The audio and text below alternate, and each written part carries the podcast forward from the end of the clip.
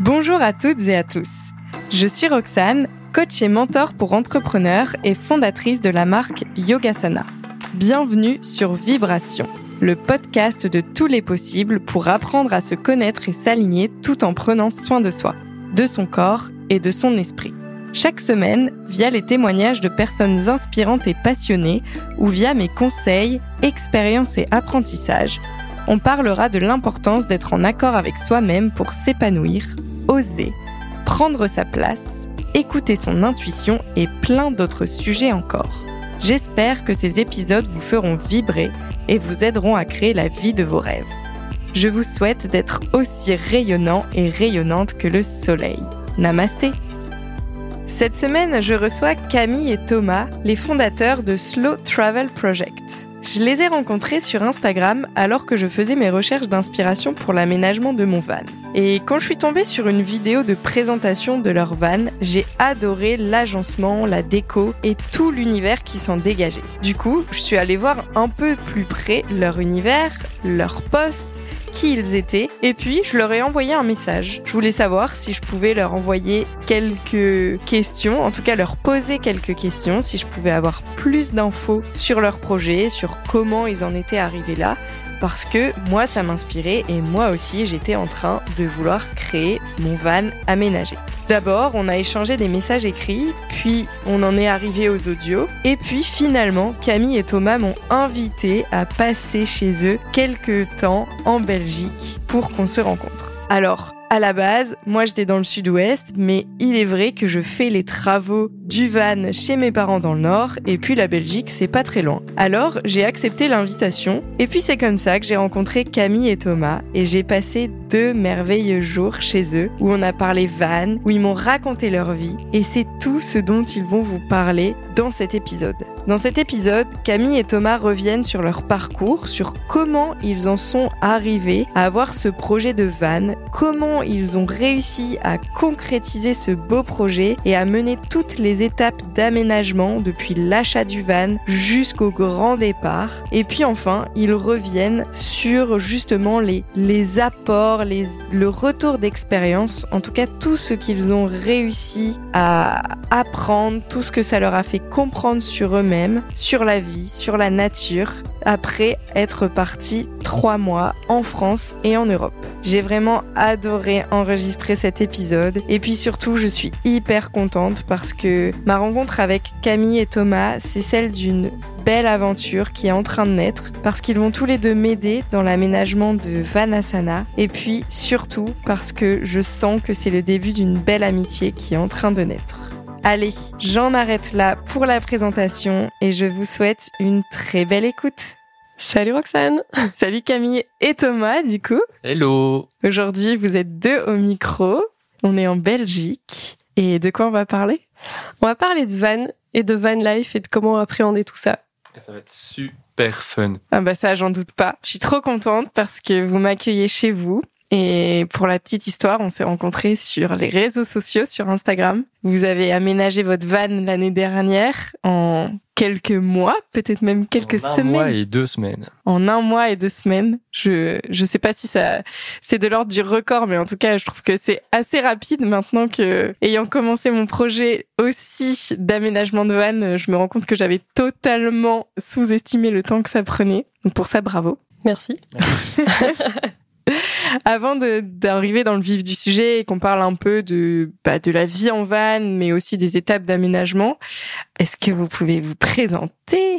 Avec plaisir. Donc moi c'est Camille, j'ai 26 ans et du coup là pour l'instant c'est euh, van life euh, à 100%. On est arrivé là euh, parce que euh, on en avait marre de la vie professionnelle standard et qu'on était un peu dégoûté de tout ça. Et du coup on est un couple marié. Nous sommes mariés et on est ensemble depuis 6 ans. Je donne le micro à Thomas. Du coup, moi, c'est Thomas, j'ai 24 ans, je suis passionné de menuiserie, bien que mes études et mes formations ne viennent pas du tout de là. On, est, on a fait tous les deux le, tourisme avant de perdre nos, nos jobs à cause du Covid. Et finalement, ben, on s'est redirigé vers le bricolage, vers le créatif, jusqu'à en arriver à, à fabriquer notre, notre van. Voilà. Et du coup, euh, cette idée euh, d'aller acheter un van, de le réaménager, de partir euh, comme ça sur les routes, Comment ça vous est venu? Alors moi, ça a toujours été un rêve, donc ça fait euh, plusieurs mois que j'ai, enfin plusieurs années en fait, ça fait quatre ans que je voulais faire ça. Et puis on l'avait vraiment laissé au statut de rêve. Et ici, donc moi j'étais en, en burn-out et Thomas était aussi en mode ras-le-bol. Et en fait, c'est vraiment juste euh, en cherchant comme ça un soir euh, sur euh, Autoscoot. Et on a vu que les prix des occasions avaient un peu baissé et petit à petit, finalement, on s'est retrouvé là-dedans. Et c'est vraiment l'urgence de quitter notre situation et le besoin de, de partir et de découvrir un peu la nature et de se découvrir nous-mêmes qui a fait qu'on s'est lancé là-dedans, quoi. Ok, parce qu'avant, vous étiez tous les deux dans une entreprise, c'est ça? Voilà, c'est ça. Donc de base, on travaillait tous les deux dans le tourisme. Le Covid est arrivé. On s'est un peu redirigé. On a bossé tous les deux dans une menuiserie. Mais euh, ça s'est un peu mal passé euh, avec les, les hausses de, des prix, etc. Ils ont dû licencier des gens et on a un peu mal vécu tout ça. Et on a eu de très mauvaises expériences professionnelles, donc euh, burn-out pour ma part. Et du coup, vraiment un, besoin de, de se retrouver en fait. Ok. Et donc cette entreprise d'avant, c'était dans la menuiserie. Thomas, tu nous as dit que tu étais passionné par la menuiserie. C'est venu à ce moment-là, cette passion? Alors non, c'est venu pendant le, Covid. J'ai trouvé des palettes dans la rue. Et du coup, avec, euh, avec Camille, on, on s'est chauffé, on les a ramenées à la maison. Et on voulait absolument se faire un jardin d'extérieur. On a, on, a, on a bien fait ça euh, pour l'époque. Par la suite, on a voulu faire des meubles d'intérieur en palette. C'était joli. On arrivait, euh, on arrivait à avoir un petit peu de, clientèle à notre échelle. Un peu de clientèle, c'était la famille et les amis surtout. Et en fait, la, la passion est, est grimpée, vraiment à grimper crescendo jusqu'à jusqu'à ce que je, je, veuille travailler dans une menuiserie pour continuer à, à me former. Et euh, j'ai réussi à décrocher un, un emploi vraiment euh, formatif, donc pas payé à 100%, mais payé pour apprendre. Et euh, par la suite, j'ai été employé en, en CDI. Ça a super bien fonctionné. J'ai vraiment appris énormément de choses. Mais bon, ça c'est pas très bien terminé. Enfin, ce sont les aléas de la vie. Mais bon, on profite de cette expérience et maintenant, maintenant on met tout ça, en, on met tout ça et, et, on arrive à fabriquer des vannes grâce à cette, grâce à cette expérience, quoi. Donc, donc merci la vie quand même. Donc merci la vie, merci la vie pour tout ça. Ouais, finalement, là, euh, par rapport à cette expérience euh, en tant que salarié qui s'est mal terminée, peut-être que aujourd'hui, vous pourriez le voir comme euh, un cadeau que tout soit terminé pour se dire, comme tu disais Camille, bah tiens, on va essayer d'aller à la rencontre de nous-mêmes et puis de se lancer dans un projet qui était dans dans votre tête et, on y va et on se pose pas de questions parce que là, il y a plus rien qui te qui vous retenait. Voilà, c'est ça. En fait, ben justement, c'est la phrase. Il y a plus rien qui nous retenait. Avant, ben quand on a un travail, on se dit ben non, je vais pas quitter mon travail pour faire ça. Ben là, c'est le travail qui nous a quittés. Et donc finalement, on a essayé de, de reprendre cette vie un peu euh, plus standard. On a réessayé d'avoir des contrats, mais ça nous convenait pas. Et finalement, c'est cette vie-là qui nous convenait. Et on a vu cet échec, euh, enfin, on a transformé par après cet échec en opportunité, qui finalement n'est pas un échec parce que ça nous a permis de faire plein de choses. Et donc, c'est pour ça que sur le moment, on accusait le coup et on était dégoûté de la vie. Mais euh, la vie a toujours plein de choses à nous réserver. Il faut juste euh, savoir se servir de cette force et de ce moment un peu pour se relever. Et finalement, ça, ça nous a ouvert plein de portes. Ouais, parce que finalement, cette, cette fin d'aventure, elle a été assez soudaine, c'est ça? C'était plus que soudain, on n'en avait aucune idée, on a été virés tous les deux du jour au lendemain, sans aucune explication valable euh, réellement. Donc c'était c'était vraiment très difficile à, à encaisser. Mais euh, je pense qu'il faut ce genre de gros électrochocs finalement euh, à beaucoup de gens pour pouvoir se dire ok maintenant je prends soin de moi et j'écoute mon corps et j'écoute mon cœur et ce que j'ai envie de faire quoi. Ouais, clairement, parce qu'après, bah, quand on est dans son quotidien, on se pose moins la question, et même si c'est une situation qui nous convient moins, on va pas se dire, attends, là, je vais tout quitter, et parfois, euh, la vie fait en sorte de nous mettre des bâtons dans les roues, mais pour justement nous réaiguiller.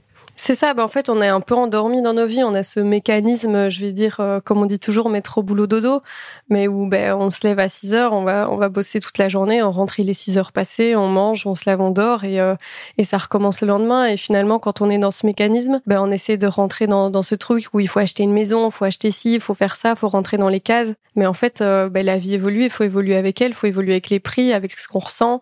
Et pour nous, cette vie-là n'a pas fonctionné, bien que ça fonctionne pour beaucoup de gens, et, et voilà.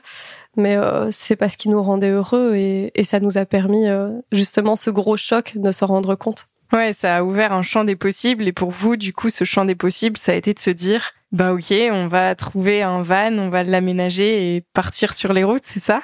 Ouais, et euh, le projet a vraiment pris forme au fur et à mesure. On n'avait pas du tout un projet établi et je pense que c'est comme ça pour beaucoup de gens. En fait, il faut pas avoir un projet fini pour se lancer. Nous ici, on s'était juste dit, bah voilà, on va essayer de trouver, on va revendre notre voiture avec ce budget-là, on va s'acheter un van. Et on est parti vraiment sur des petites camionnettes au début et c'est au fur et à mesure où on a vraiment compris ce qu'il nous fallait et qu'on a établi nos besoins. Il faut savoir qu'on voyage avec euh, notre chien Loca, c'est un Golden Retriever, donc ça prend de la place. On voyage avec notre chat et donc euh, bah, on s'est dit en fait, il nous faut pas une petite camionnette, il nous faut vraiment un van. Et puis de base, on s'est dit, ouais, on va juste partir un peu. Et puis on s'est dit, mais on a le temps, pourquoi pas partir plus longtemps? Et donc le projet s'est formé comme ça au fur et à mesure de, nos ressentis et de où nous mener un petit peu nos recherches, quoi. Ouais, donc la première étape, c'est d'abord de définir un peu quels vont être tes besoins, pour trouver le, le, véhicule qui te convient, c'est ça? Exactement. La première étape, c'est savoir quel véhicule on a besoin, donc surtout en termes de place, parce que euh, au niveau de la place, il y a ben, nous euh, le confort, mais il y a aussi la place parce que quand on va dans la nature, si le but est d'aller dans des spots nature, faut pas non plus un trop grand van, et donc faut savoir si on a envie d'aller dans des campings, si on a envie d'aller dans la nature, si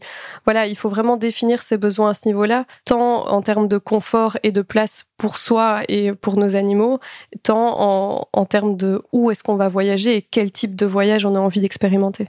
Ouais, ça peut être euh, des voyages sur quelques week-ends, ça peut être des voyages sur plusieurs mois, voire ça peut être une vie entière à vivre dans son van. Voilà, c'est ça. Si on voyage à l'année, il y a rien à faire. Il faut un, aménage un aménagement différent que si on veut euh, juste partir quelques week-ends, ben, parfois juste un, 4x4 pour certains avec une tente de toit pour pouvoir faire du off-road, ben, ça peut très bien fonctionner. Que ben, nous voilà, on, part un peu en famille, je vais dire, donc il fallait quand même une certaine place, mais on aimait être plus proche de la nature, donc il fallait pas un trop gros van non plus. Donc la première étape, c'est de savoir où on veut aller, pour combien de temps et avec qui on voyage. Et donc là, vous aviez défini un peu ces souhaits pour vous, en sachant que vous aviez euh, un chien, un chat. Comment vous avez trouvé, enfin, le van et après quelles ont été les étapes euh, après s'être posé ces questions? Ben, euh, le van à trouver, c'était compliqué. D'abord, on a cherché ben, sur, euh, en tout cas, donc nous, on est belge, il faut le savoir, donc on a cherché sur euh, Autoscout, ce qui est un peu le plus répandu, bien qu'en France, c'est beaucoup le bon coin, il y a aussi beaucoup de choses. Mais finalement, c'est sur un groupe Facebook de Van Life, Van Life Belgique, pour ceux qui veulent s'y mettre, allez-y, vraiment, c'est plein de pépites.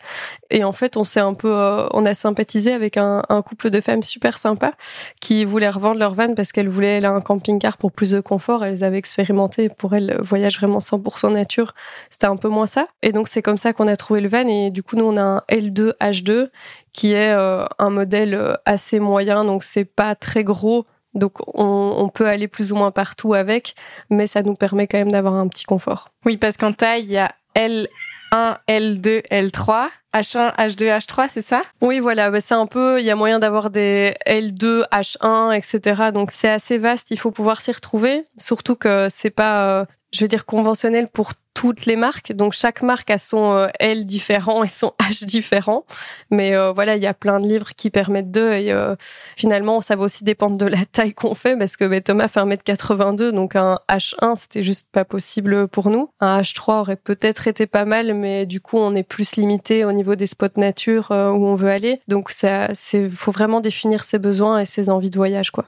Ouais, parce que bah, c'est vrai qu'en me renseignant, je regardais les hauteurs. H1, tu tiens pas debout et c'est une vraie question de se dire, bah, tu, en tout cas en France, il y a des barrières de taille. Enfin, donc, est-ce que tu préfères ne pas tenir debout mais passer toutes les barrières ou tenir debout mais tu peux pas te garer partout? Il y a toutes ces questions-là à se poser.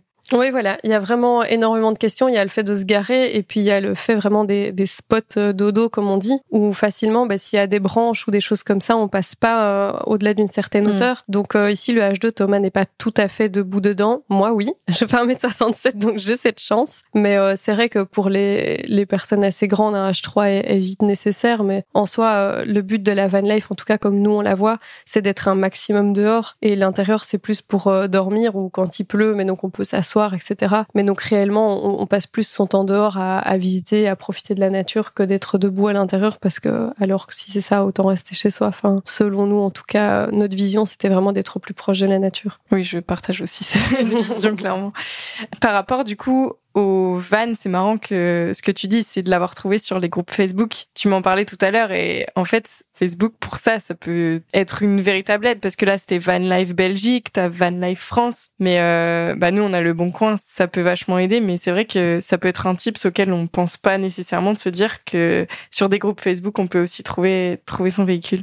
Tout à fait. Et ce qui est chouette, c'est que du coup, il y a un vrai partage avec les gens qui sont vraiment à fond là-dedans. Et euh, contrairement à l'acheter dans des garages où ils savent pas forcément ce que c'est d'aménager un van, ils auront, ils vont pas forcément regarder les mêmes choses que nous non plus. Et donc, il y a la marketplace aussi sur Facebook, bien que il faut quand même faire très attention Mm. euh, à ce qu'on fait. Mais euh, c'est vraiment plein de bienveillance et plein de bons conseils. Donc, euh, ouais, non, on le conseille, euh, on le conseille à fond. Et du coup, quand tu achètes le van, est-ce que euh, une fois que tu as défini tes besoins sur euh, quel type de véhicule tu voulais, quand tu vas le regarder, il y a des choses un peu à savoir qui sont essentielles pour pas se tromper sur euh, quel type de véhicule tu vas acheter Je vais passer le micro à Thomas, il sera plus apte que moi à répondre. Et de base, euh, étant donné qu'on n'est pas mécanicien, c'est vrai que c'est c'est compliqué de, de juger un van comme ça à première vue. Euh, mais oui, il y a, il y, a des- il y a des petites choses à savoir. Par exemple, l'embrayage, c'est toujours intéressant. Donc toujours essayer le véhicule. Donc faut toujours demander à faire un, faire un petit tour, au moins passer la troisième, la quatrième, parce que c'est dans ces vitesses-là qu'on va voir s'il y a un problème avec l'embrayage. Ça va bloquer au moment de passer la troisième ou la quatrième. Et là, si ça bloque ou s'il y a des bruits étranges, bah, mieux vaut passer son chemin parce qu'un embrayage à, à réparer, ça coûte cher. Ce qu'il faut pour euh, pour vraiment l'aménagement en lui-même, faut toujours regarder s'il n'y a pas trop de rouille. Parce que si- Mm. s'il y a vraiment des, des trous de rouille ou si la rouille commence vraiment à mordre le châssis, mieux vaut s'arrêter euh, et passer son chemin également. Parce que tout traiter, ça va vraiment prendre beaucoup de temps. Beaucoup de temps et parfois beaucoup d'argent. Et nous, ce qu'on a regardé également, ah ben, c'est l'usure des pneus toujours. Comme ça, on voit un petit peu l'entretien qui a été fait de manière générale. Au pire, changer un pneu, c'est pas grave. Mais si on voit que les pneus sont complètement usés, ça veut dire que les, propriétaires précédents étaient pas très soigneux. Donc, ça veut dire qu'il y a probablement pas que les pneus dont on n'a pas pris soin, quoi, je veux dire. Le kilométrage, ça c'est un petit peu la base. Hein. Nous, euh, dans nos recherches, on regardait jusqu'à 175 000, c'était le maximum. Au-delà, euh, voilà, on a on a moins confiance. On sait pas comment va le moteur, on sait pas comment va l'embrayage, on sait pas tout voir dans un véhicule non plus. Et alors quelque chose euh, qui nous paraît très important également, c'est la, norme euro du véhicule. Donc nous, on recherchait les véhicules après 2012 parce que du coup, on a les, normes Euro 5 à partir de cette, de cette année-là. Et en Euro 5, on peut encore rouler dans les villes jusque normalement 2030 si, enfin, si les règles ne, changent pas d'ici là. Voilà. Sinon, ben, le, pardon, pas le kilométrage, mais euh, voilà, la consommation. C'est hyper important aussi parce que si vous passez les 10 litres, euh, 10 litres au 100, ça commence à faire euh, beaucoup parce qu'on roule vraiment beaucoup dans un van. Donc voilà, faut, faut essayer de, faut essayer de jauger ça aussi, mais bon, tout en explosant pas son budget, quoi. Donc c'est, c'est une balance, c'est une balance. Et vous, c'est de l'essence ou du diesel? C'est diesel. hein. Les, la plupart des vannes roulent au Mm. diesel. Enfin, je pense tous, parce que ça, ça envoie. Donc il faut, faut un bon carburant pour faire rouler ces bêtes-là. Et euh, voilà. Et également, dernier, dernière chose, toujours euh, veiller à ce qu'on puisse le conduire en permis B, parce qu'il y a des véhicules qui sont plus lourds que la norme, et donc là, il faut un permis C. Donc euh, si vous avez euh, acheté votre véhicule et qu'après il faut passer un permis pour le conduire, c'est, un petit peu gênant, quoi. Ah, Je savais pas du tout ce dernier point. Et tout comme euh, le côté euh, les normes euro, euh, moi je l'ai appris après après avoir acheté euh, le véhicule, mais c'est c'est vrai que c'est quand même assez intéressant et important de le savoir. Et le côté courroie de distribution? Et oui, la courroie de distribution, effectivement, c'est vrai que c'est, important aussi parce qu'il y a certains véhicules qui ont des chaînes. Alors, s'ils ont des chaînes de transmission, bah, il y a, il y a pas de souci, hein, ça, ne- ça ne casse pas. Il faut juste les, les regresser de, de temps en temps. Mais euh, il y a énormément, enfin, il y a beaucoup de véhicules qui ont des, des chaînes, pas des chaînes, du coup, des courroies de distribution. Et ça, euh, ça, il faut les remplacer aux, aux alentours des 150 000 km. Donc, euh, voilà, faut regarder à ce genre de choses.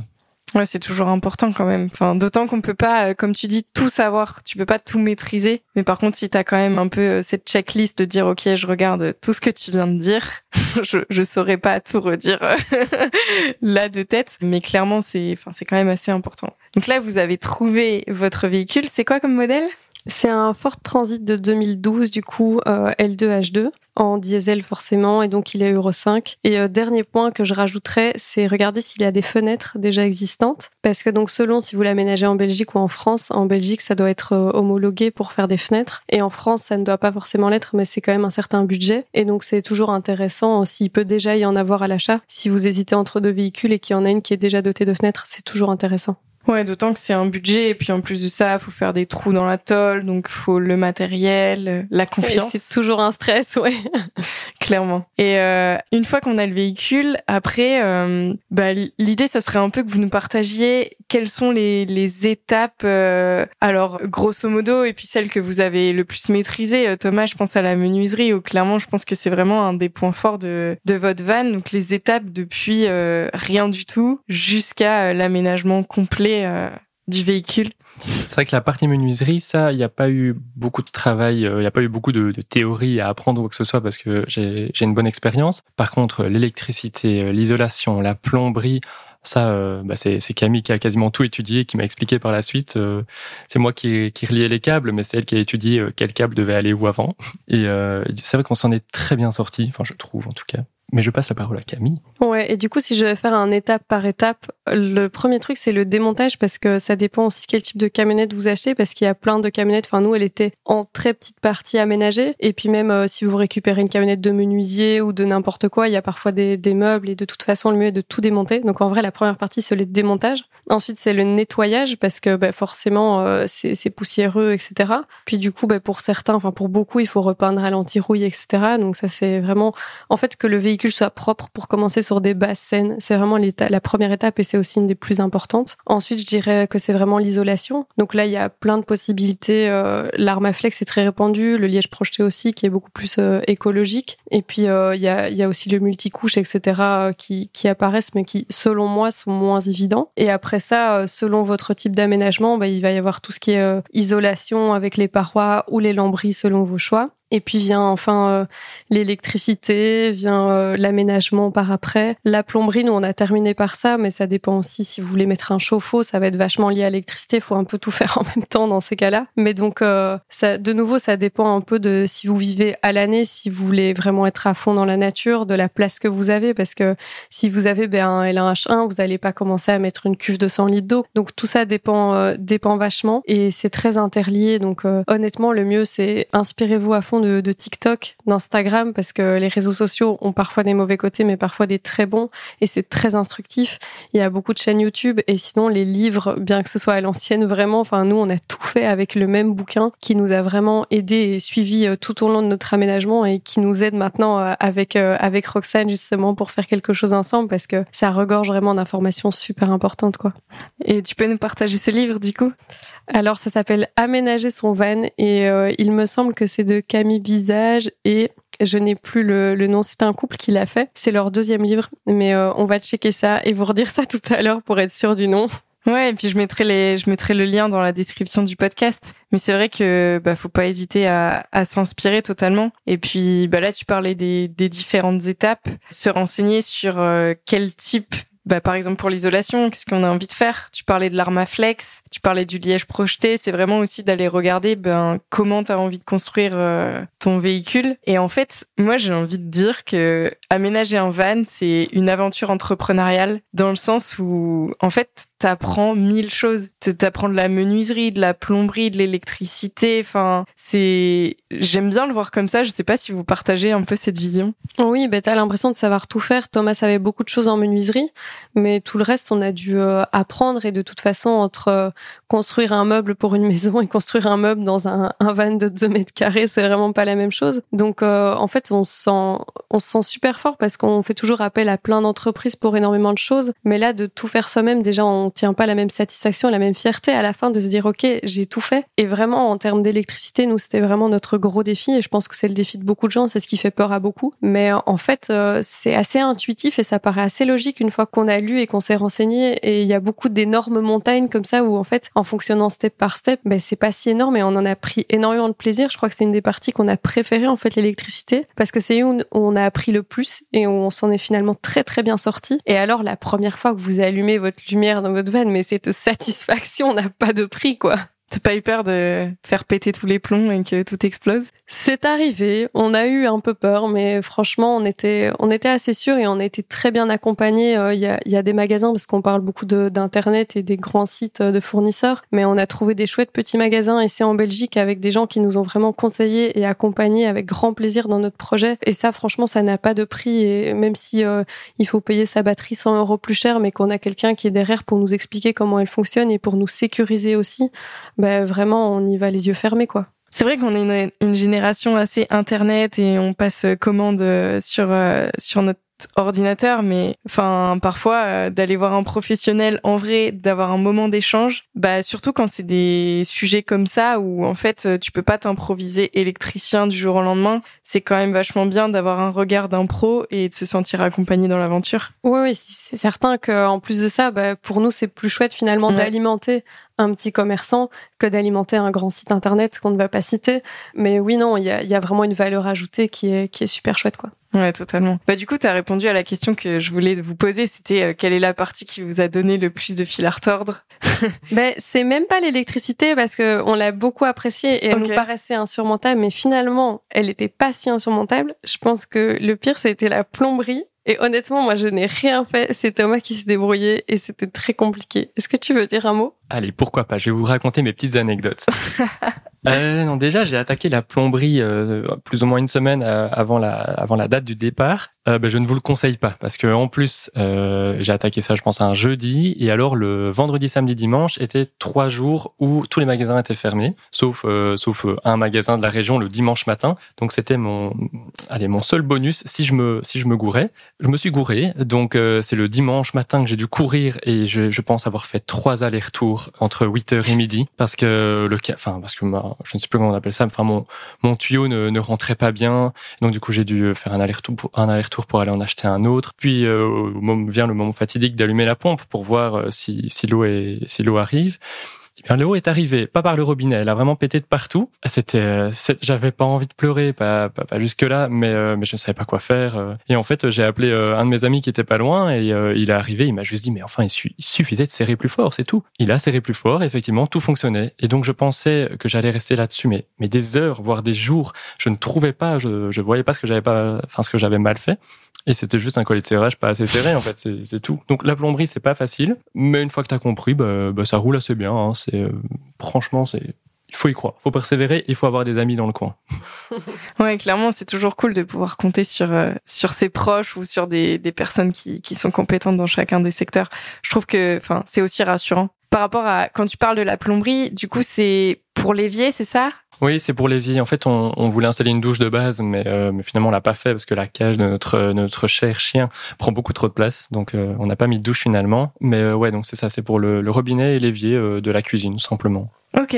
Est-ce que, ben là, en fait, on n'a pas l'image avec les podcasts, donc c'est plus difficile, mais je vais mettre aussi un lien vers la vidéo de présentation de votre van. Mais est-ce que c'est possible un peu de décrire votre van oui, bah, je dirais donc quand vous entrez à droite, il y a une toilette donc qu'on a fait euh, évidemment nous-mêmes, toilette sèche avec un dessus en chaîne, massif, en chaîne parce que du coup Thomas est un grand fan de chaîne massif donc tout notre plan de travail est en chaîne massif. À gauche, vous avez du coup le caisson technique avec euh, bah, tout ce qui est euh, électrique donc avec les passages de câbles, etc. Ensuite, on a une grande cuisine avec du coup la petite maison de locage, je dirais à gauche, notre évier, les bidons. On a une glacière à compression donc Mobicool qui se tire et puis du coup à droite, on a euh, ben, notre lit qui est convertible en salon, donc c'est une, espèce de banquette en U. Et tout en dessous, c'est énormément de rangement, donc tout se soulève. Et en dessous de notre table, on a une litière euh, pour le chat. Donc vraiment, on a tout été aménagé un peu autour de nos animaux parce qu'on voulait qu'elles se sentent bien et qu'elles aient de l'espace. Et, euh, et c'était ça le plus important pour nous. Et finalement, on a bien assez de rangement. On a fait des petites cloisons de séparation avec des niches pour les livres parce que on lit beaucoup. on est des grands lecteurs, donc il fallait que je puisse avoir une bonne vingtaine de livres avec parce que on se rend pas compte, mais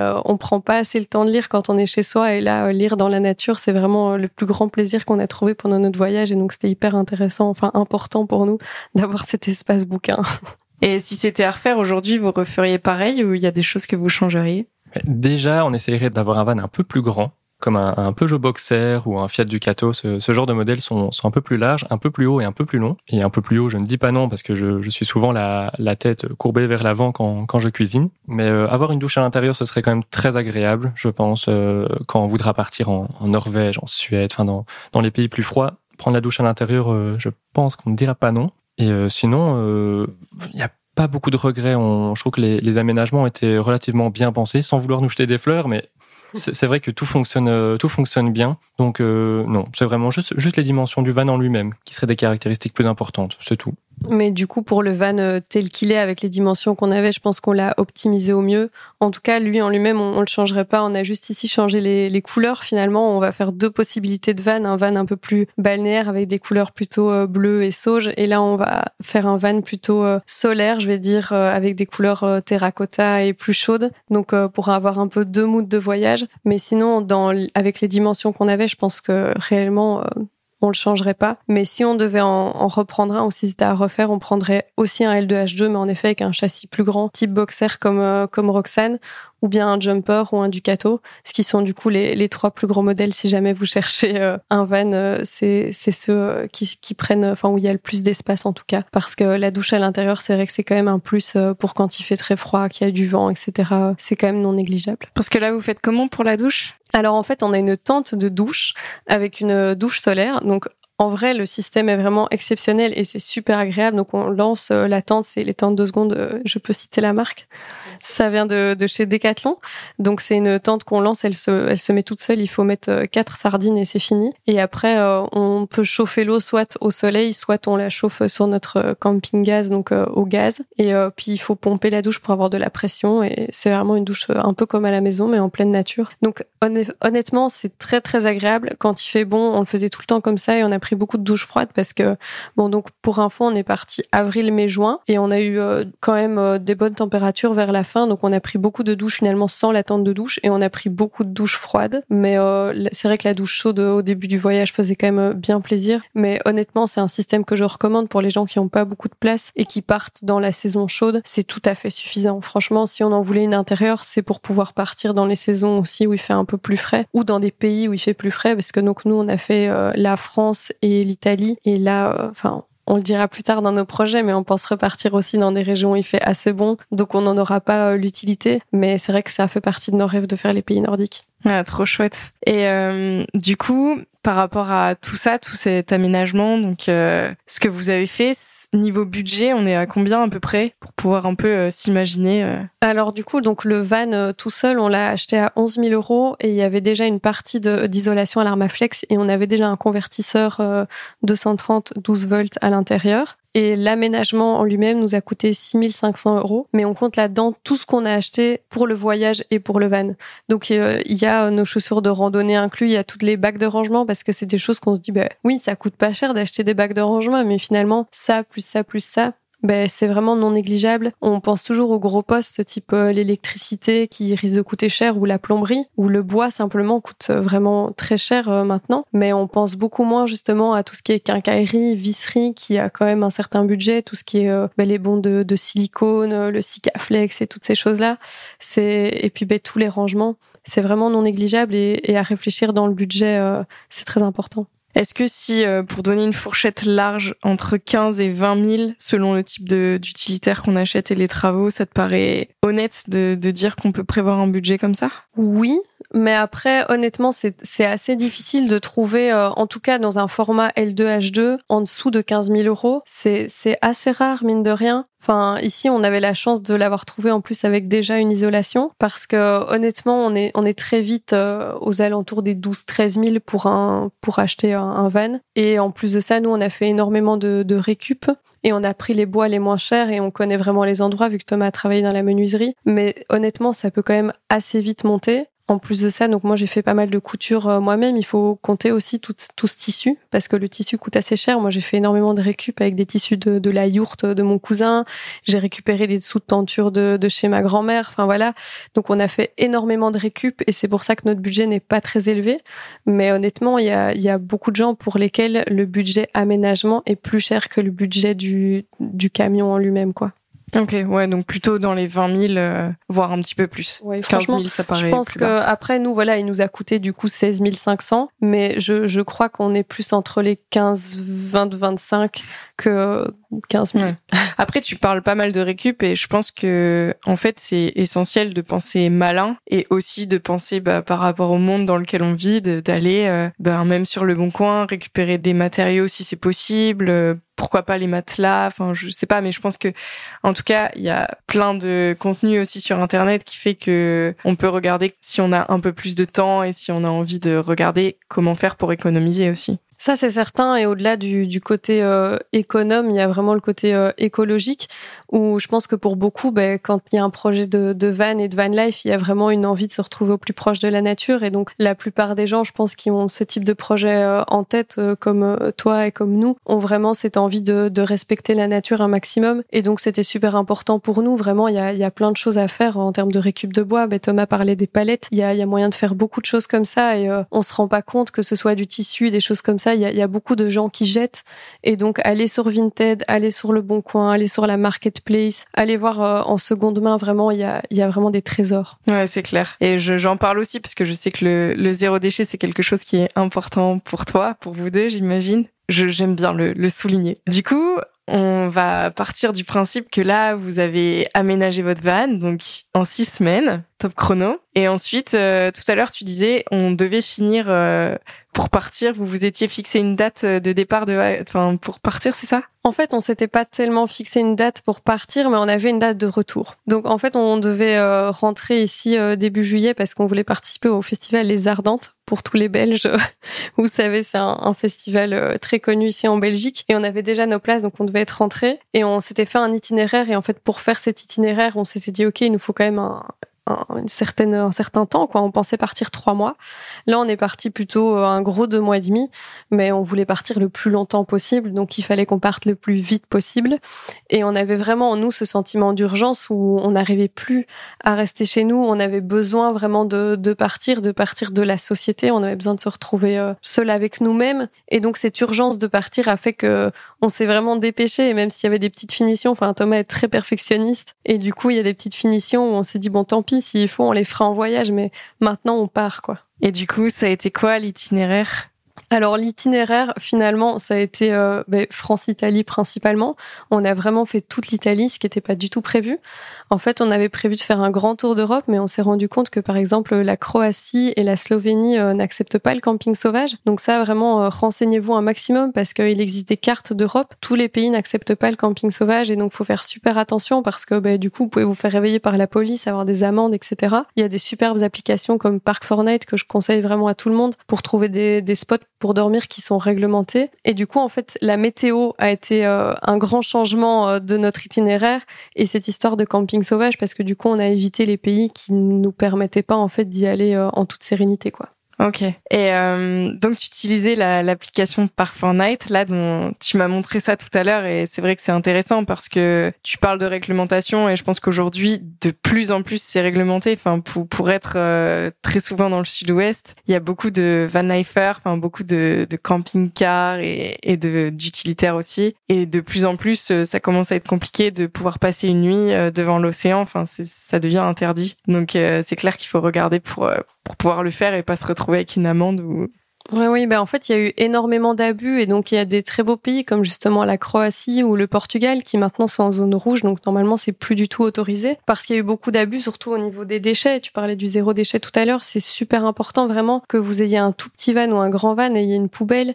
Et euh, nous, ça nous est arrivé dans les Pouilles euh, en Italie, qui est une région euh, magnifique au niveau touristique, mais qui en fait est très sale et très pauvre. Et on a nettoyé parfois des plages, donc réellement prévoyez des sacs poubelles et si vous pouvez nettoyer l'endroit où vous et que à votre passage on voit pas que vous êtes passé, c'est vraiment le, c'est vraiment le mieux. Et pareil au niveau de des excréments, c'est c'est vraiment une catastrophe en fait euh, parce que ben, il y a beaucoup de, de vannes qui sont pas équipées de toilettes et c'est pas un problème. Mais alors il faut prévoir des pelles pour pouvoir enterrer ce qu'on fait parce que sinon ben c'est ça peut être dangereux. Nous on a un chien et ça ça peut être dangereux. C'est pas toujours très bon pour eux et en plus ben c'est agréable pour personne. Donc vraiment le, le respect de la nature est, est, super important et au niveau des déchets parce que plus les gens sont sales, moins ce sera possible de pouvoir partir en, en nature parce que du coup c'est ça qui fait que c'est interdit. c'est clair. Et euh, bah, du coup, tu parles un peu du chien et enfin, je fais la transition là-dessus. Euh, ça a été facile? Comment ça s'est passé? Euh, Vous appréhendiez pas un petit peu de, de partir avec un gros chien et un petit chat? Alors avec, avec notre chien, pas du tout, parce que depuis qu'elle est petite, on, vraiment on l'entraîne au rappel et elle reste toujours dans les, dans les alentours et on a vraiment confiance en elle et vraiment, on a une très bonne relation avec notre, avec notre chien, donc on n'avait vraiment pas peur. Par contre, avec notre chat, c'est autre chose. Là, là vraiment, on partait du principe qu'on allait l'attacher en longe tout le temps, et c'est tout. Voilà, on, on, pensait vraiment pas, pas du tout la lâcher. Et quand, quand on partait faire une visite d'une ville ou quoi, alors on a acheté un sac à dos pour, pour la mettre dedans, un sac à dos pour chat, hein, je précise. Il y a des aérations. On aime beaucoup notre chat. Eh bien, on a tenu ça deux heures, vraiment. Pendant deux heures, elle est, elle est, elle est restée accrochée à sa longe et après, elle a su s'échapper. Bon, elle s'est pas échappée loin. Hein. Elle est montée sur l'arbre 20 mètres plus loin. Et en fait, on s'est rendu compte que qu'elle aimait trop être, euh, être en liberté. Et nous, on aimait trop la voir en liberté aussi. C'était, c'était pas possible de, de l'attacher. Ça aurait juste pas été possible. Donc en fait, elle passait son temps euh, en liberté, vraiment dans un, dans un rayon, je dirais, de, de 50 mètres. Et euh, elle revenait, elle revenait manger, puis elle partait euh, chasser les souris, les lézards. Elle en ramenait de temps en temps au van. Donc on avait un lézard qui courait dans le van, mais ça s'est super bien passé. Franchement, on a eu peur. C'est arrivé qu'on ait eu peur de pas la revoir. Euh, voilà, une, fois, c'est une mauvaise journée euh, qu'on a traversée, mais on est arrivé sur un sur un parking de, randonnée en fait un week-end et euh, donc euh, Simone, notre chat, euh, est parti faire son tour. Et en fait, le lendemain matin, plein de voitures étaient, étaient arrivées pour faire la randonnée. Et donc Simone a eu peur, elle n'est pas rentrée parce que des voitures partout comme ça, elle aime pas du tout. Et donc là, pendant 24 heures, on l'a, on l'a plus revue. On a vraiment eu peur. On faisait des rondes pour aller la chercher, mais dans ce genre de moment, un chat, si on, si elle veut pas qu'on la trouve, on la trouve pas quoi. Donc on a dû être patient et, et faire des prières à l'univers en attendant. Et puis le soir, elle est arrivée comme une fleur, elle s'est jetée sur ses croquettes et, euh, et on n'a plus jamais eu de soucis. Ça a juste été un plaisir jusqu'à la fin du voyage. Ouais, heureusement finalement, enfin c'est vrai qu'on en parlait de cet épisode, c'était plutôt exceptionnel et c'était pas une volonté de la part de Simone de fuguer, donc euh, c'est quand même plutôt rassurant. Et je trouve que c'est cool aussi d'avoir un retour positif parce que bah, c'est sûr qu'un chat ça peut faire peur. On a un peu tendance à se dire bah les chats reviennent jamais ou ils s'évadent et d'autant que là vous étiez en pleine nature dans des endroits tout le temps différents et finalement euh, bah, de ce qui se passe c'est même plutôt l'inverse parce que apparemment les, les animaux étaient super contents du voyage. Oui, ben elles ont toutes les deux adoré. Et en fait, ce qui était top, c'est qu'on avait une laisse pour Simone et pour Loca. Donc Simone, c'est le chat, Loca, c'est le chien. Et donc euh, dans les villes, même, elles promenaient en laisse toutes les deux, alors que Simone n'était pas du tout entraînée à la laisse. Et finalement, ça a été assez naturel. Et quand elle en avait marre, elle allait dans son sac à dos. Donc ça s'est fait un peu au fur et à mesure, et on a été de plus en plus confiants. Et je pense que ça dépend vraiment de la relation qu'on a avec son animal. Mais nous, on est vraiment très proches et très fusionnels avec euh, avec les deux. Et donc la journée, ben, euh, Simone, pendant qu'on roule, elle dormait à l'avant sur le troisième siège. Loca était toujours bien enfermée euh, dans sa cage au niveau de la sécurité. C'était super important pour nous qu'elle se sente bien. Puis après, ben, le soir, dès qu'on arrivait sur nos spots, là, elle courait et on les voyait plus. Elles faisaient leur vie et finalement, elles reviennent toujours parce que leur maison, c'était devenu nous et c'était devenu le van. Et donc, elles se sont adaptées très facilement, en fait. trop chouette. Et vous, alors, est-ce que vous vous êtes adapté ou vous avez eu un réel coup de cœur pour la vie en van? Oui, franchement, oui. Et euh, le retour a été très très compliqué parce que bah, forcément, on avait peur de déjà être tout le temps tous les deux ou pour les gens qui partent seuls, on se dit est-ce qu'il n'y a pas un ennui à un moment donné? On avait pris plein de jeux de société avec, on s'est dit oui mais on risque de s'ennuyer. Et en fait pas du tout parce que déjà on apprend à apprécier sa propre compagnie et ensuite, ben, euh, il y a des moments où même on se parlait pas et on n'en avait pas besoin parce qu'on découvre tellement de choses, on, vit tellement de choses que, que juste euh, c'est magnifique et on n'a pas besoin de surplus, on n'a pas besoin de parler, on n'a pas besoin d'aller sur les réseaux sociaux parce qu'on en prend plein les yeux tout le temps. Et donc on faisait juste d'autres types d'activités. On a vraiment adopté la slow life finalement où euh, juste le plaisir c'était de visiter, de se promener, de lire, de faire du yoga. et donc c'était vraiment un plaisir comme ça. Et donc même l'espace ne nous a pas posé problème parce que si l'espace de vie est restreint, bah, c'est comme si on avait un jardin, euh, enfin que la terre était notre jardin, quoi. Et donc c'était immense, on avait tout le temps de la place et ça n'a pas posé problème euh, du tout. J'irais juste 10 cm en plus pour le lit, ça aurait pas été de refus. Mais franchement, à part ça, non, c'est bonheur. Et du coup, cette euh, slow life, comme tu le dis, votre page Instagram, c'est slow Travel Projects avec l'accent. Vous l'avez expérimenté pendant trois mois. Est-ce que aujourd'hui vous l'avez importé dans votre façon de vivre euh, depuis votre retour? Il y a des choses qui ont changé? Oui, clairement. Mais déjà, en fait, on s'est pas du tout euh, senti chez nous parce qu'on s'est rendu compte qu'en vivant dans 3 mètres carrés, on n'avait pas besoin de beaucoup plus. Et euh, donc, pour l'info, là, on vit dans une maison qu'on loue. Et en fait, l'espace nous a semblé énorme. Et donc là, honnêtement, on est en train de revendre plein d'affaires parce qu'on a appris à vivre avec beaucoup moins et on a pas besoin de tout ce qu'on a ici. Et donc déjà en termes de minimalisme, enfin on parle de zéro déchet et de minimalisme, etc. Mais c'est vraiment des choses qui s'ancrent en nous. Où là vraiment, euh, c'est vraiment ce qu'on a importé. La consommation d'eau aussi est tellement différente parce que donc en van, nous on vivait avec environ 70 litres d'eau. Euh, 70. 70, oui, pardon, la Belgique. Et du coup, en fait, c'était amplement suffisant. On, les remplissait pas très très souvent. Et du coup, on se rend compte ici de, de l'importance d'une douche. On se rend compte de ce que c'est de faire sa vaisselle. Et euh, on utilise beaucoup moins d'eau maintenant quand on fait notre vaisselle. Je pense que ici, on a dans la civilisation, je veux dire, euh, qu'on a maintenant occidentale, on se lave énormément. On prend parfois pour certains deux douches par jour, alors qu'honnêtement, ben, euh, se laver à l'évier ou gants de toilette et juste, enfin pareil, moi je, enfin, donc je, avec mes cheveux, j'ai quand même des longs cheveux. Ben, pour beaucoup de femmes, on les lave tous les jours, tous les deux jours, alors que c'est super mauvais. Et là, en van, en fait, j'ai vraiment appris, j'ai lavé une fois par semaine, c'était complètement suffisant. Et donc, euh, on dit toujours que les van lifers sont des crades, mais c'est même pas ça. C'est juste qu'on apprend vraiment, euh, on apprend vraiment à vivre autrement. On a d'autres besoins et on se rend compte que c'est pas nécessaire de prendre une douche de je ne sais pas combien de litres, alors que honnêtement, euh, un savon et un évier, c'est amplement suffisant pour être propre, quoi. C'est quand même hallucinant quand tu penses. Enfin, tout à l'heure, on parlait de la consommation d'eau quand tu tires une chasse d'eau qui est de 10 litres. Et là, tu dis qu'en une journée, tu utilises à peu près 70 litres d'eau pour vous deux. T'imagines, en fait, enfin, si, si vous deux, vous allez trois, quatre fois aux toilettes et vous tirez la chasse d'eau à chaque fois dans la journée, c'était votre consommation d'eau à la journée. Ouais, c'est hyper impressionnant, mais ça, ça a toujours été un non-sens euh, de faire ses besoins dans l'eau potable et d'utiliser 10 litres d'eau juste pour aller faire pipi. Enfin, c'est juste inconcevable. Et donc, c'est vrai que les toilettes sèches, euh, pour nous, c'était un, c'était un must parce qu'il existe aussi des toilettes chimiques pour les vannes.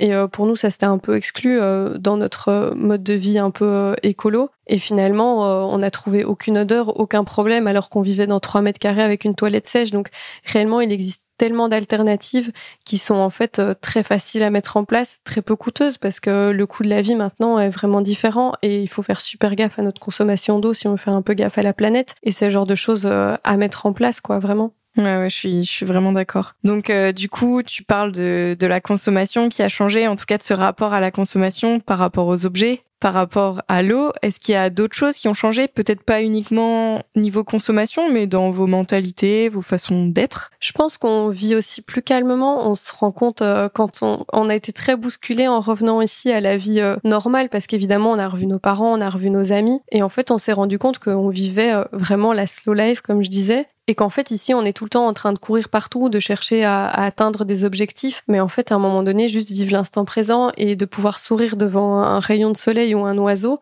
mais en fait c'est ça la vie. Et c'est le genre de choses où dans nos vies ici à 100 à l'heure où on est toujours en train de regarder des vidéos où il faut qu'elles soient de plus en plus courtes parce que sinon on perd notre attention, où il faut toujours qu'on fasse quelque chose. En fait juste le fait de ne rien faire c'est faire quelque chose, juste le fait d'apprécier les sons, d'apprécier les odeurs, d'apprécier les couleurs, c'est ça c'était vraiment euh, vraiment un gros changement euh, dans nos vies. Et je pense qu'aussi le changement par rapport à nous-mêmes, on a un peu plus appris à se connaître, on a un peu plus appris à s'écouter. Parce qu'en fait, ben voilà, quand on va dans, un travail qu'on n'aime pas, il y a énormément de gens qui font ça. Et donc, on ne s'écoute pas. À un moment donné, c'est notre corps qui fait Wow, maintenant, t'es obligé. Et donc là, on a, on a appris à faire ça. Et je pense que ça, c'est, c'est vraiment hyper important finalement de, de pouvoir s'écouter et comprendre ce que notre corps nous dit. Et voilà.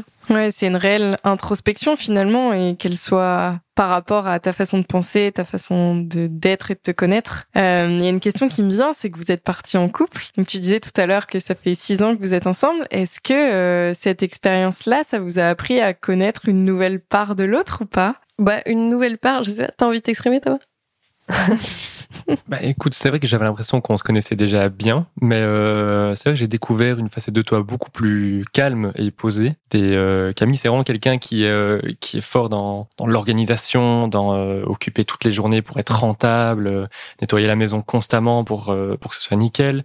Et étant donné qu'on vivait dans, enfin là on vit dans une maison avec beaucoup de pièces, bah, tous les jours c'était une nouvelle pièce à nettoyer. Et en fait partir en partir en van comme ça, bah, il y a plus grand chose à nettoyer en fait. Il y a juste le van, deux coups de brosse par jour, mais euh, voilà, ça, ça change beaucoup de d'une maison et donc euh, ça, ça lui a vraiment permis de, de se calmer, de, de lire déjà parce que c'est quelque chose qu'elle a jamais le temps de faire ici euh, ici à la maison et qui lui fait beaucoup de bien. Et là, elle a réussi vraiment à s'écouter elle-même, à laisser de côté tout le reste et vraiment à prendre du temps pour elle, à lire, à jouer avec notre chien, notre chat et, et ça fait du bien d'avoir calme et, et apaisé, vraiment. Hmm, c'est beau, ça me donne des frissons. C'est l'heure de ta déclaration, Camille. Mais euh, c'est vrai que je pense qu'on est beaucoup plus détendu et en fait, quand on a une vie euh, à 100 à l'heure, on va bosser et tout. Et quand on rentre à, 18 h et qu'on regarde la télé, où finalement c'est pas un moment où on passe ensemble, on est chacun sur nos téléphones presque, et, et finalement on partage pas les choses. On vit l'un avec l'autre, mais on vit plus l'un à côté de l'autre qu'avec l'autre. Et là, dans le van, on a vraiment vécu ensemble.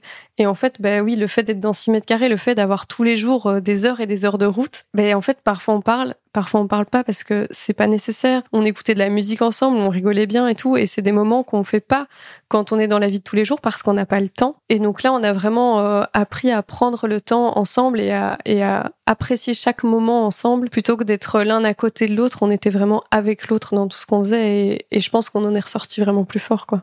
Hmm, c'est chouette. Et du coup, euh, à quand le, prochain euh, départ? Alors là, on aimerait repartir euh, mi-septembre environ. Donc en fait, on, va partir en Espagne et peut-être qu'on va passer par le Portugal. On va voir réellement cette histoire de camping sauvage, comment ça se passe. Et on a un couple d'amis qui va nous rejoindre, peut-être dans un Citroën Berlingo. Donc on va les aider aussi à l'aménagement. Ça va être un très gros défi parce que c'est tout petit. Mais du coup, nous, on va partir euh, mi-septembre en espérant qu'on ait trouvé euh, une autre habitation parce que donc on va on va changer d'endroit. Donc là, comme disait Thomas, on est dans une maison. On est dans une optique de trouver vraiment un endroit plus petit qui soit euh, à nous parce que donc là, on est en location et c'est pas toujours évident quand on part. On paye un loyer alors qu'on n'est pas enfin qu'on n'est pas là, etc. Donc on va essayer de se trouver. On a on a repéré un petit chalet là. On va voir. On va vraiment essayer de se trouver une petite tiny house, un chalet, une yourte, peu importe tant que c'est petit, que c'est chez nous et qu'on s'y sent bien pour pouvoir partir euh, de temps à autre, revenir de temps à autre, ce sera vraiment un peu notre quotidien en tout cas. Oui, donc clairement ça a changé votre vie parce que de passer d'une maison, euh, bon là je suis chez vous, donc en l'occurrence c'est une grande maison à une tiny house qui va faire 20, euh,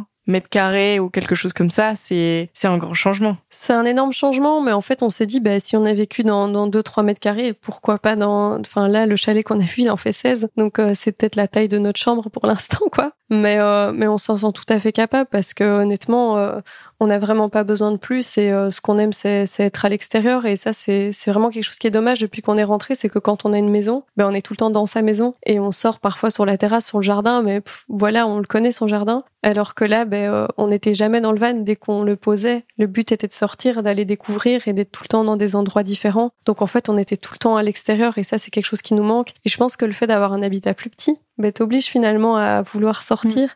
Et, c'est là que tu vis le mieux, en fait. Ouais, ouais, c'est sûr. Bah, clairement, ça change. Du coup, ça, c'est un peu pour euh, les projets euh, van life et vacances, en tout cas sur la route. Par rapport à tous vos projets actuels, est-ce qu'il y en a d'autres que vous voulez partager ou où est-ce que vous en êtes? Parce que là, depuis le début, en fait, c'est la trame du truc, c'est que, bon, bah voilà, euh, vous vous êtes un peu fait virer radicalement du jour au lendemain et donc, de là est né le projet de van. Aujourd'hui, vous êtes dans cette optique de continuer à profiter ou alors est-ce qu'il y a des projets qui se dessinent? Bah, clairement, en fait, on a pris tellement de plaisir à, l'aménagement du van que c'est quelque chose qu'on a envie de refaire, que ce soit pour nous ou pour d'autres gens. Et euh, le côté partage ici, mais par exemple avec toi, vraiment de pouvoir échanger des idées et de, de réfléchir ensemble à une nouvelle manière de vivre, à comment on a envie de, de se sentir chez soi, euh, c'est vraiment quelque chose qu'on a envie de faire. Donc euh, là, on a envie d'avoir déjà notre chez nous et avec un chouette atelier pour pouvoir bosser sur des vannes. Et donc, euh, on aimerait peut-être lancer notre petit truc parce qu'ici, on l'a fait euh, ben, comme ça du jour au lendemain avec nos économies. Mais honnêtement, si on pouvait, si on pouvait vivre de, de travailler dans les vannes et de pouvoir réaliser ça pour les gens, parce qu'on a envie aussi de partager notre expérience et que d'autres gens puissent le faire aussi parce que ça change une vie. Et euh, du coup, on a vraiment très envie de, travailler sur des vannes, que ce soit dans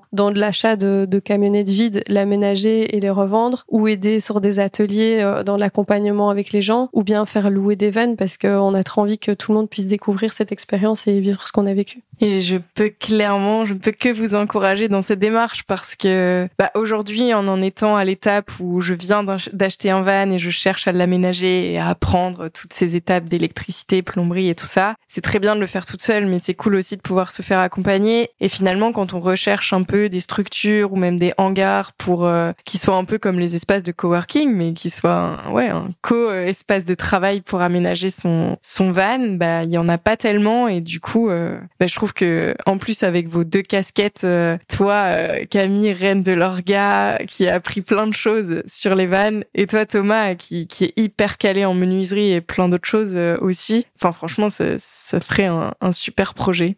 Oui, bah, c'est vraiment, en tout cas, on a, on a vraiment envie de, de le faire. Et euh, ce qu'on trouve dommage dans les sociétés, je veux dire, qui existent à l'heure actuelle, c'est qu'il y a beaucoup de choses toutes faites. Et euh, en fait, ce qui est chouette dans un van, c'est vraiment d'y retrouver euh, ben, l'âme de celui qui y vit. Et donc pour nous, c'est vraiment, c'est vraiment notre chez nous. Et euh, n'importe qui aurait pu le construire, ça n'aurait jamais été la même chose. Et donc c'est c'est ça aussi qu'on qu'on veut faire, c'est faire que chaque van soit différent, soit unique. Alors que c'est vrai qu'on retrouve beaucoup d'aménagements, même un peu en plastique. Et on veut aménager notre, enfin on veut amener notre côté écolo, notre côté zéro déchet, notre côté récup dans tout ça pour pouvoir accompagner les gens dans un projet qui les ressemble avec un peu notre notre patte et notre petite expertise à notre échelle, quoi.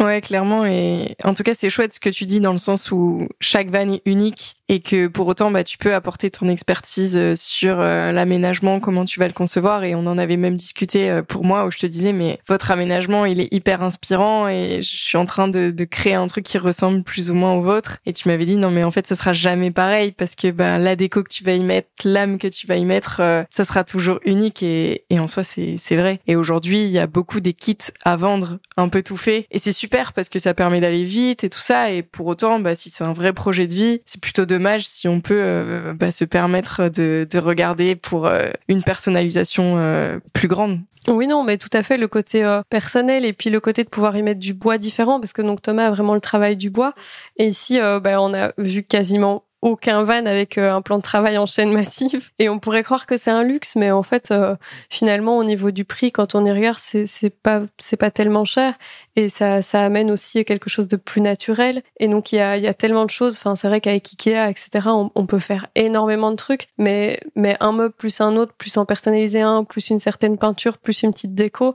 ben ça fait à chaque fois euh, un van unique. Et donc euh, c'est vraiment ça qu'on qu'on a envie de retranscrire parce que nous notre van il nous ressemble et on a envie que les gens qui, qui voyagent, en tout cas qui ont envie de faire ça avec nous, ils se sentent chez eux dans leur van quoi. Ouais ouais, c'est vraiment chouette. En tout cas, euh, j'ai hâte de voir la suite.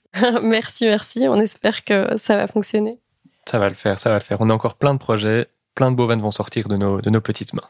Voilà, là, ça va être super. On arrive à la fin du podcast, Camille et Thomas. Est-ce que il euh, y a une question que je vous ai pas posée et vous avez quelque chose à ajouter par rapport à tout ça ou pas? Non, franchement, c'était hyper complet, mais euh, j'irais juste vraiment aux gens que vous n'avez pas besoin d'avoir un, projet euh, fini qui soit tip top ou à un moment, un instant T. C'est jamais le bon moment, c'est jamais le mauvais non plus. Donc réellement, si à un moment donné vous avez une envie qui est là, ben, faites un tour sur le bon coin, faites un tour sur Marketplace, faites un tour. Peut-être vous aurez l'étincelle qui est là, mais notre projet, il n'était pas établi. Le moment, il n'était pas bon. On n'avait pas de boulot. On était au bout du rouleau. Et finalement, c'est notre plus belle expérience de vie.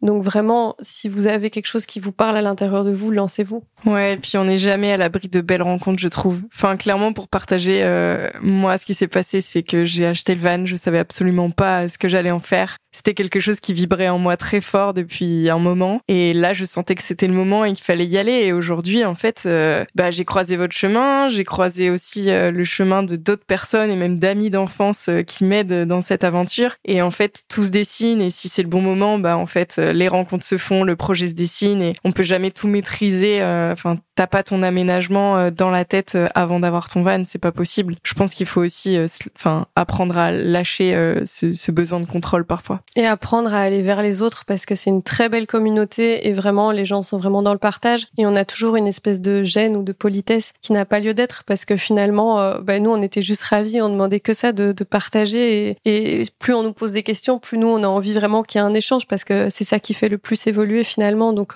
n'hésitez pas à vous tourner vers les autres. Ouais, merci de le rappeler. D'ailleurs, euh, s'il y a des personnes qui souhaitent vous, vous contacter, vous poser des questions, où est-ce qu'elles peuvent vous retrouver? Bah, Le mieux, en vrai, c'est sur Instagram. C'est là où on est le plus présent. On a aussi un compte TikTok, mais vraiment, Instagram, euh, n'hésitez pas. Donc, c'est Slow Travel Project. Euh, allez jeter un petit coup d'œil.